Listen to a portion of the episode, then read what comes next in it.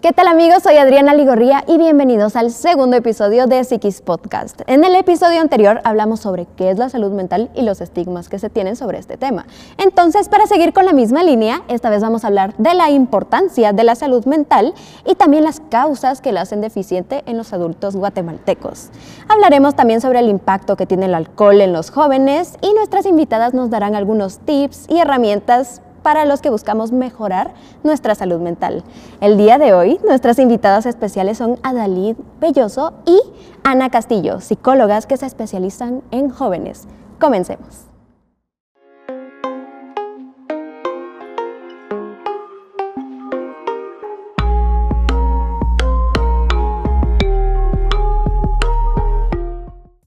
Mucho gusto. Gracias por venir a las dos. Es un gusto tenerlas aquí. Gracias por su tiempo también y su conocimiento que nos van a otorgar el día de hoy. ¿Cómo están? A ver, cuéntenme. Emocionadas. Felices de estar acá. Sí, primero que nada me gustaría decirte que muchas gracias por invitarnos. Para mí pues es un placer estar aquí con ustedes y pues emocionada para platicar, ¿verdad? Qué bueno, me alegra mucho y me alegra también que ambas estén aquí, que tengan tiempo de venir a hablar de este tema tan importante que muchas veces, como mirábamos en el episodio anterior, eh, se estigmatiza mucho, la gente cree que está loca y por eso no se anima a ir al psicólogo. Y no, es, es parte del mantenimiento, es como ir a chequeos médicos, ver si estoy bien, ¿verdad? Eso es lo que estábamos platicando en el episodio anterior y por eso seguimos eh, con este tema nuevo. ¿Cuáles son algunos de los factores que implican una salud mental deficiente? Esa era la pregunta en el episodio anterior. Entonces me gustaría que también ustedes me dieran su opinión. Yo creo que parte también de, este problema, ¿no? de no tener una muy buena salud, es que no nos cuidamos muchas veces, no tratamos de nosotros pensar cómo nos sentimos, qué estamos pensando acerca de las situaciones, qué está pasando por nuestra mente, ¿verdad? Es como muy, em, muy inconsciente este proceso, muy rápido. Entonces, parte de no tener una buena salud mental tiene que ver con que nosotros no nos conocemos a nosotros mismos, ¿verdad? Y también pues de ahí salen muchos factores, como es una baja autoestima, eh, una poca inteligencia emocional, no tenemos resiliencia, entre otros, ¿verdad? Pero principalmente pues son los más fuertes, ¿verdad? Que hay por lo menos en Guatemala, ¿verdad? Correcto. ¿Y hay alguna edad recomendable para empezar a trabajar en nuestra salud mental y asistir a terapia? ¿Tú qué piensas, Adalid? Idealmente es mejor si, si cuando se trabaja con niños. Por ejemplo, así como, así como tú que trabajas más con, más con niños, es mejor trabajarlo con los niños porque con el niño estamos trabajando prácticamente lo que le está pasando en ese momento. Cuando ya trabajamos con el adolescente o con el adulto, que es con lo que yo más trabajo, que es, con adultos, tenemos que regresarlo a su niñez. No siempre, se tiene la creencia de que siempre me van a preguntar por mi niñez, pero depende de por qué llegas.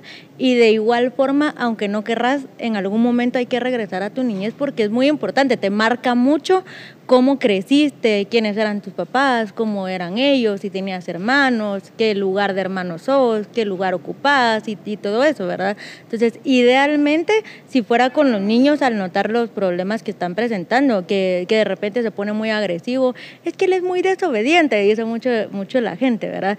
Pero si tú le preguntas a los papás y, y, cómo es su esposo o cómo es su esposa, ay, es que ella, ella grita o él se enoja por todo, y eso está aprendiendo el niño, ¿verdad? Sí, todo está conectado. Y si no, hay muchas veces, en, como lo que tú decías, que no le ponen atención y ni se dan cuenta y le toca al adulto luego tener que ir a resolver todo eso porque tienen problemas para tener pareja, no se pueden relacionar bien con otros. Entonces, ya en la adultez se nos presentan todos los problemas que venimos arrastrando de toda la vida. Sí, pues entonces sí es mejor empezar desde temprano. Desde más Si no le está pasando nada exagerado, pero para ver si todo está bien, ¿verdad? Exacto.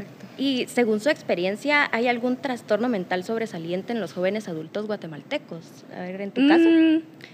Pues yo creería, solo para agregar un poquito a la pregunta anterior, a lo que me gustaría también decir, es que la psicología nosotros eh, lo vemos como algo preventivo también. ¿Sí? Digamos, los niños ya acuden al psicólogo, los papás los llevan cuando ya pues hay un problema, ya hay un, un, comportamiento muy difícil de manejar, entonces no nos ponemos a pensar de que puede ser antes, ¿verdad? De que podemos trabajar con los niños, con los adolescentes, con los adultos de una manera preventiva, ¿verdad?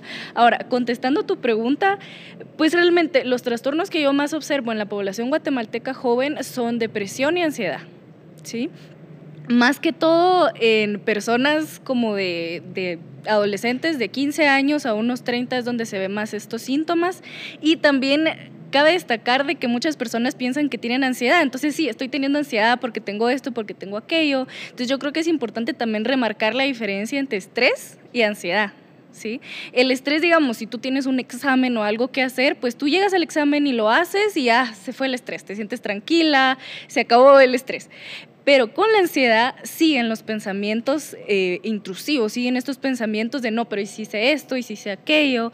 Entonces, cabe destacar también eso por si se confunde pues esto del estrés y ansiedad. Pero yo observo más que todo eso. También eh, algunos problemas relacionados con habilidades sociales son los que se nos dificultan un poco también en esta población más que todo. ¿Tú qué opinas? Sí, en mi caso, lo que yo he estado viendo más desde que empecé la práctica profesional, bueno, desde que estábamos en práctica y que ya desde ahí empezamos a ver qué pasa, ¿verdad? Algo muy común es lo que tú decías, la depresión y la ansiedad, pero también hay mucho estrés postraumático. ¿Sí? Que, que sí tiene mucho de, de, estas dos, mezcla la depresión y la ansiedad. Se puede presentar las dos o solo una, depende siempre de cada caso. Cada persona es diferente, solo quisiera hacer la salvedad de que solo porque nos escuchen no vayan a empezar, yo tengo eso. Uno está estudiando, mira el manual y es como, ay, yo soy todo eso. Sí.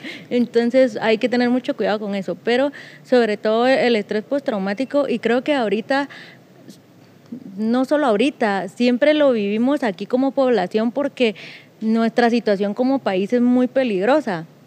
Ya, si nos vamos muy atrás, hablamos del conflicto armado interno, eh, hay gente que todavía, hay gente todavía viva que vivió eso, y hay otros, hay algo que se le llama trauma vicario, es decir, yo no viví la experiencia, sino que la vivió alguien más, pero me transmitió esa vivencia casi como propia y yo todavía sigo enojado por esas cosas que yo ni vi. Entonces, esa, esa situación la gente la sigue llevando con ellos y se transmite de generación en generación hasta que haya alguien que quiera trabajar en su salud mental y rompa eso, si no, se va a seguir repitiendo. Ahora, más para acá, por, por la violencia que vivimos todos los días, tú puedes vivir un estrés postraumático porque te asaltaron o porque o tal vez no te quitaron nada, pero te pasaron tocando el vidrio y ya te asustaste y, quedas así, que vas viendo a la calle todo el tiempo, ya no caminas bien y, así. Tan peligroso. Exacto. Entonces se presenta mucho. Y ahorita que es inevitable mencionarlo siempre, ¿verdad? Pero ahorita con la situación que vivimos el año pasado de, de COVID y que es algo que todavía estamos viviendo, se ha presentado mucho el como un estrés postraumático y es un, y es un trauma colectivo porque lo vivimos todos como país y el mundo. Entonces eso se ha presentado mucho, hay mucho duelo porque se, se han perdido familia, amigos y también el haber perdido trabajo, el haber perdido casa en su momento o también haber perdido la vida como la conocíamos. He escuchado niños que dicen, es que no hay que salir porque todavía está el bichito. Mm. Y son niños de seis años que se los dicen a la mamá.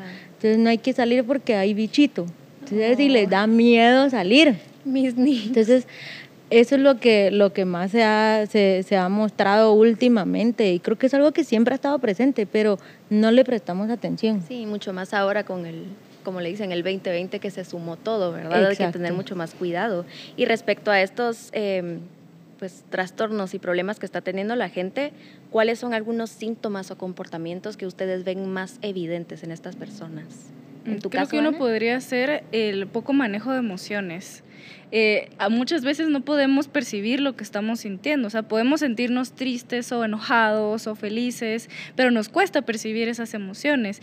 Y más aumentado con esto del 2020, que no teníamos como esa idea de qué estaba pasando por nuestra mente, eh, algo que también hay mucho ahora, como la mayoría de las personas tiene que estar en su casa por todo esto de la pandemia, ha habido mucho abuso también. ¿Sí? Mucho abuso psicológico, abuso sexual, abuso físico, toda clase de abusos que no sabemos identificar, que la población no sabe identificar, ¿verdad? Entonces, mucho de esto que tú estabas comentando del estrés postraumático, de los traumas que ya llevamos, viene a juntarse con todo lo que ya traíamos como arrastrando, ¿verdad? Como un ancla. ¿Sí? Entonces, parte de eso y de otros síntomas que se pueden dar, yo creo que también la baja autoestima, el criticarnos todo el tiempo, buscar este ideal de perfeccionismo, que simplemente nunca, siempre estamos diciendo no es suficiente y no soy suficiente, pero ¿dónde está ese límite del suficiente, verdad? Entonces, la baja autoestima eh, las pocas habilidades sociales también para poder ser asertivos con las personas, para poder nosotros decir, mira, esto es lo que estoy pensando y esto no me agrada, el decir no es algo que cuesta mucho.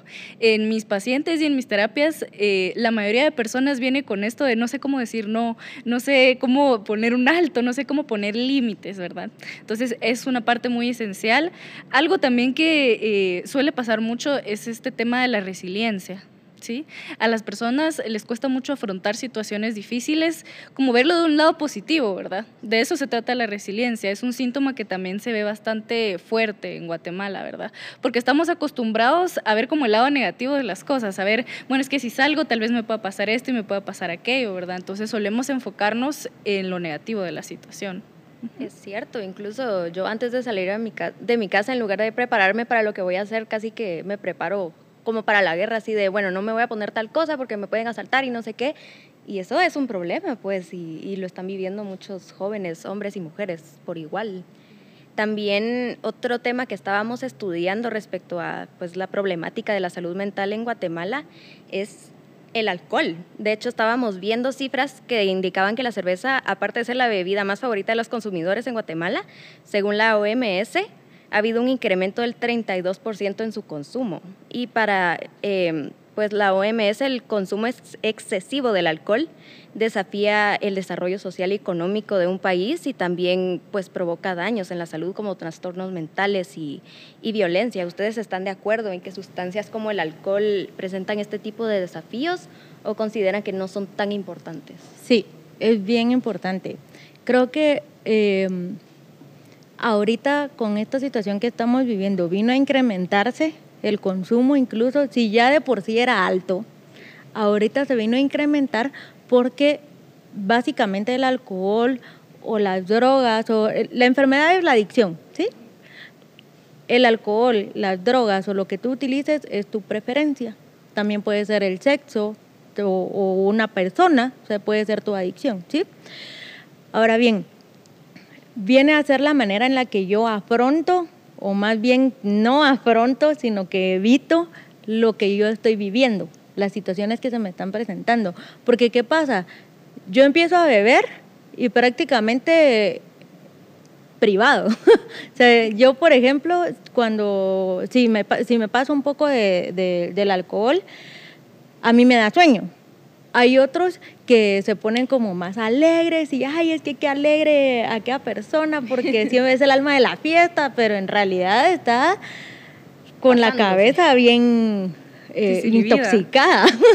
Entonces, ¿qué es lo que pasa ahí?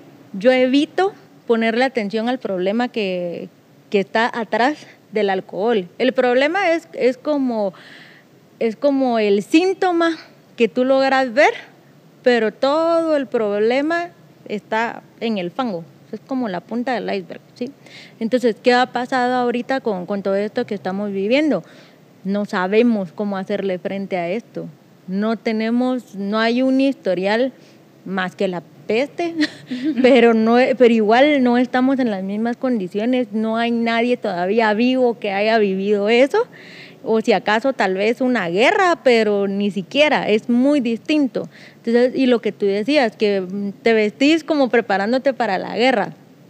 Tuve, estuve atendiendo a una persona que, que me llamó precisamente porque no podía salir de su casa. Dice, es que no puedo salir, no puedo. Yo publiqué, hice la publicación de una infografía sobre el síndrome de la cabaña, básicamente eso se estuvo presentando eh, hasta el año pasado, no fue algo que viniera ya hace tiempo, se estuvo viendo más y ya se hizo la publicación de eso. Síndrome llamamos a un conjunto de, de síntomas y signos, ¿verdad? No un trastorno como tal, solo para la aclaración. para aclararlo. para aclararlo.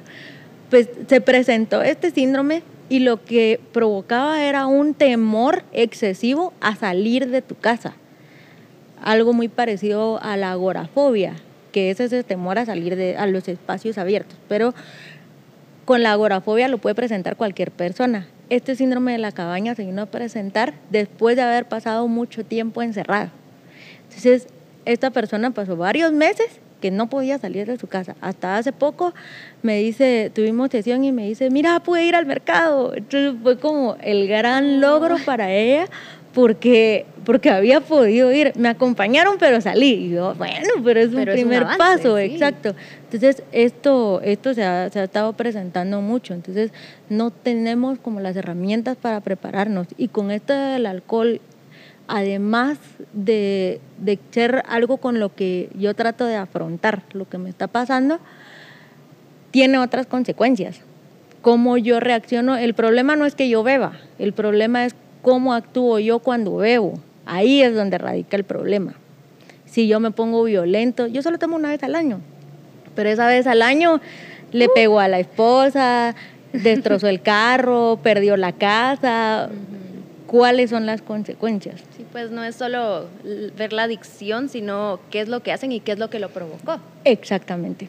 Correcto. ¿Y cómo se puede hacer para promover la importancia y buen entendimiento de la salud mental? Porque muchas veces pasa que eh, precisamente porque las personas creen que están bien, no, no le dan importancia y dicen, me gusta beber y pues sí me pongo loco y me la paso bien y por eso es que bebo tanto. O sea, como que se psicoanalizan solos y no le dan importancia. ¿Ustedes qué recomiendan para que las personas se den cuenta y le tomen importancia? Mm, ahí es donde entra todo este tema de la psicología como prevención, ¿verdad? Que es más que todo psicoeducar a las personas, empezar a tener más podcasts como este, empezar a tener más entrevistas que tengan que ver con la salud mental, eh, cuestiones de radio, entrevistas, donde se hable del tema.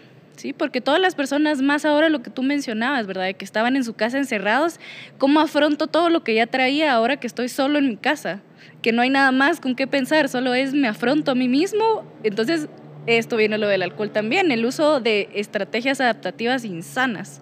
¿Sí? que podemos buscar y entonces simplemente nos estamos afrontando a nosotros mismos y nos damos cuenta que tenemos tanto, tanto que no entendemos. ¿Sí? Entonces, parte de una estrategia para que las personas empiecen a observarse más a sí mismos, creo yo, es esto, que la información... Eh, pues dé más vueltas, ¿verdad? En los medios, en las redes. Parte también de esto es que el tema de la psicología, al ir al psicólogo es cuestión de que dicen a veces es que estás loco, entonces hasta que estés loco vas al psicólogo. Y mucho estigma correspondiente a eso, mucho tabú, que yo he notado ahora que las personas adultas tienen más tabú. ellos dicen eh, ir al psicólogo es un lujo. Eso dicen. Y las personas más jóvenes ya están como viendo a través de esos estigmas, ya están viendo, ah, bueno, sí, tal vez sí es importante y empiezan ya a conocerse a sí mismos y yo creo que es por todo el avance que se ha hecho de parte de la psicología y de la medicina y otros lugares también, otras fuentes, que eh, la información va más allá, ¿verdad? ¿sí? Ya se está hablando mucho más del tema, entonces es más fácil para uno empezar a, bueno, tal vez, ¿cómo me siento? Y empieza uno a preguntarse estas cosas que lo hacen llevar un proceso psicoterapéutico. Sí, por lo menos vamos en un proceso de normalización Exactamente. De, este tema. ¿Tú te gustaría aportar algo respecto a eso? Sí. Eh, Ana hablaba de, de, una prevención. Esto sería lo ideal. Pero es como con el médico uno no va con el médico, generalmente no vas por prevención a hacerte tus chequeos, al menos las mujeres tenemos como cada cierto tiempo hay que ir a hacerse un chequeo, ¿verdad? no hay problemas. Sí, exactamente. En los hombres pues sería ideal que lo hicieran, no muchos lo hacen, hay quienes sí lo hacen, pero otros no. Entonces también temas de la presión alta y demás, ¿verdad? Pero lo, lo mismo o peor es con nuestra salud mental. Entonces, ¿qué pasa? Si no hay esta viralización como, como se usa ahora, ¿verdad? De esta información, al menos cuando yo note un cambio muy fuerte en mí, cuando ya se alteró mi forma de vivir, yo ya no puedo trabajar normalmente, ya no puedo estudiar como lo hacía antes, yo salía con mis amigos y ahora ya no me llama la atención o me da miedo por, por lo que pueda pasar afuera, ahí están las señales de alerta. Entonces ahí es donde yo tengo que pedir ayuda. Y esto es algo que yo siempre le digo a la gente, no tengan miedo de pedir ayuda. te requiere mucho valor decirle a alguien, necesito que me ayudes. Y peor si es alguien que no conocen. Para otros es mejor. si no, les, si no los conocen. Pues sí. Pero si alguien, si están viendo a algún amigo, algún familiar que, que ya no es el mismo de antes, hablen, acérquense y tal vez le pueden dar el último empujoncito para que, para que pueda pedir ayuda. Y lo que tú decías de, del estigma que, que solía haber, sobre todo con las personas mayores, yo he visto que, bueno, es que ahora las personas mayores ya somos nosotros. Sí, ya también están en redes y ya están viendo todo, ¿verdad? Exacto, yo no quería sonar así como... ah, pero, pero, por ejemplo, tú, tú miras y los que ya tienen 27, 30 años, que eran los adultos de antes, ahora ellos ya son los adultos, los que eran los adolescentes, ahora son los adultos. Entonces, ¿qué pasa? Se ha estado presentando mucho adulto mayor, porque los hijos los llevan, o por lo menos esa es la experiencia que yo he tenido en, en clínica. Me ha tocado, o sea, nunca los había visto, en la práctica nunca vi uno, pero ya afuera y sobre todo ahora han estado llevando mucho adulto mayor y toca hacer tipo terapia ocupacional, ¿verdad? Mire, trate de pintar mandalas, trate de leer un poco, conviva un poco más con la familia y a la familia hacerle conciencia de involucrar más al adulto mayor, ¿verdad? Entonces creo que esa parte del estigma se ha estado rompiendo así. Y ahorita con cabal lo que tú decías de los podcasts, las entrevistas, entonces ese tipo de cosas que han estado haciendo es bien importante que se siga haciendo. En las redes sabemos muchos psicólogos que estamos compartiendo la información.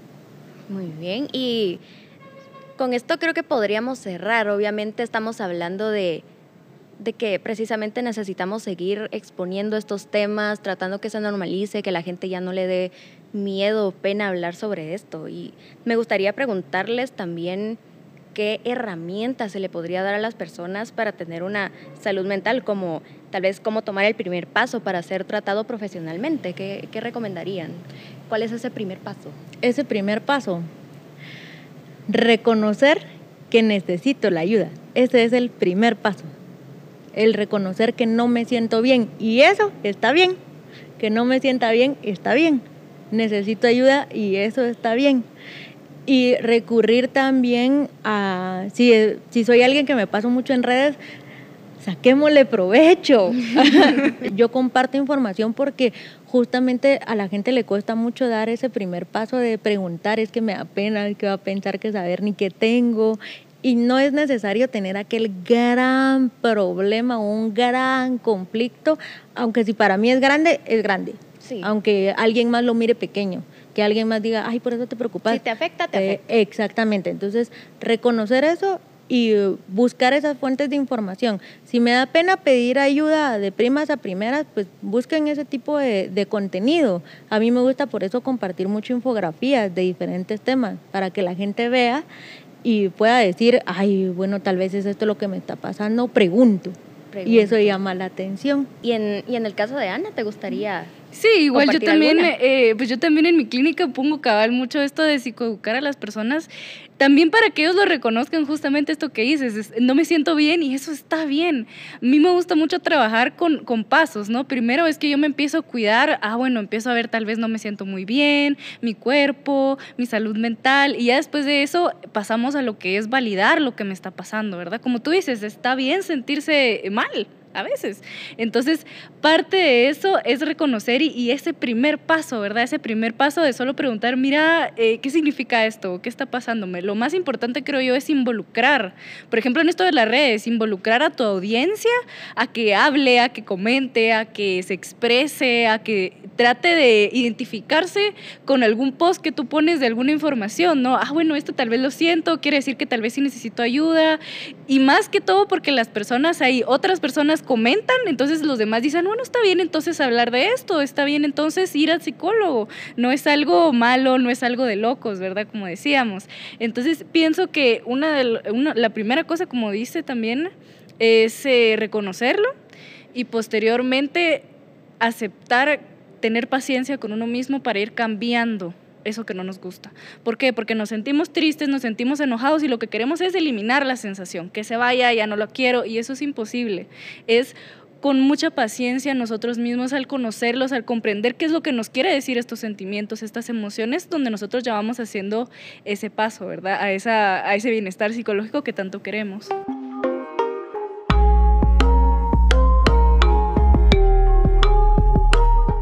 Vamos con la recapitulación del episodio. En este pudimos discutir los factores que implican tener una salud mental eficiente o deficiente y también la edad ideal a la que deberíamos empezar a cuidar nuestra salud mental, que es muy importante. Además, nuestras invitadas nos comentaron sobre cuáles son los trastornos más frecuentes en Guatemala y si creen que el consumo excesivo de alcohol es un factor influyente. Además, queremos agradecerles como siempre por apoyarnos en todos los episodios, por estar pendientes en Spotify y en YouTube y siempre estar en nuestras redes sociales. Recuerden que nos pueden encontrar en Facebook e Instagram como Psiquis Podcast, donde publicamos anuncios sobre todos los episodios. Y tampoco olviden que tenemos uno nuevo cada semana. Hasta la próxima.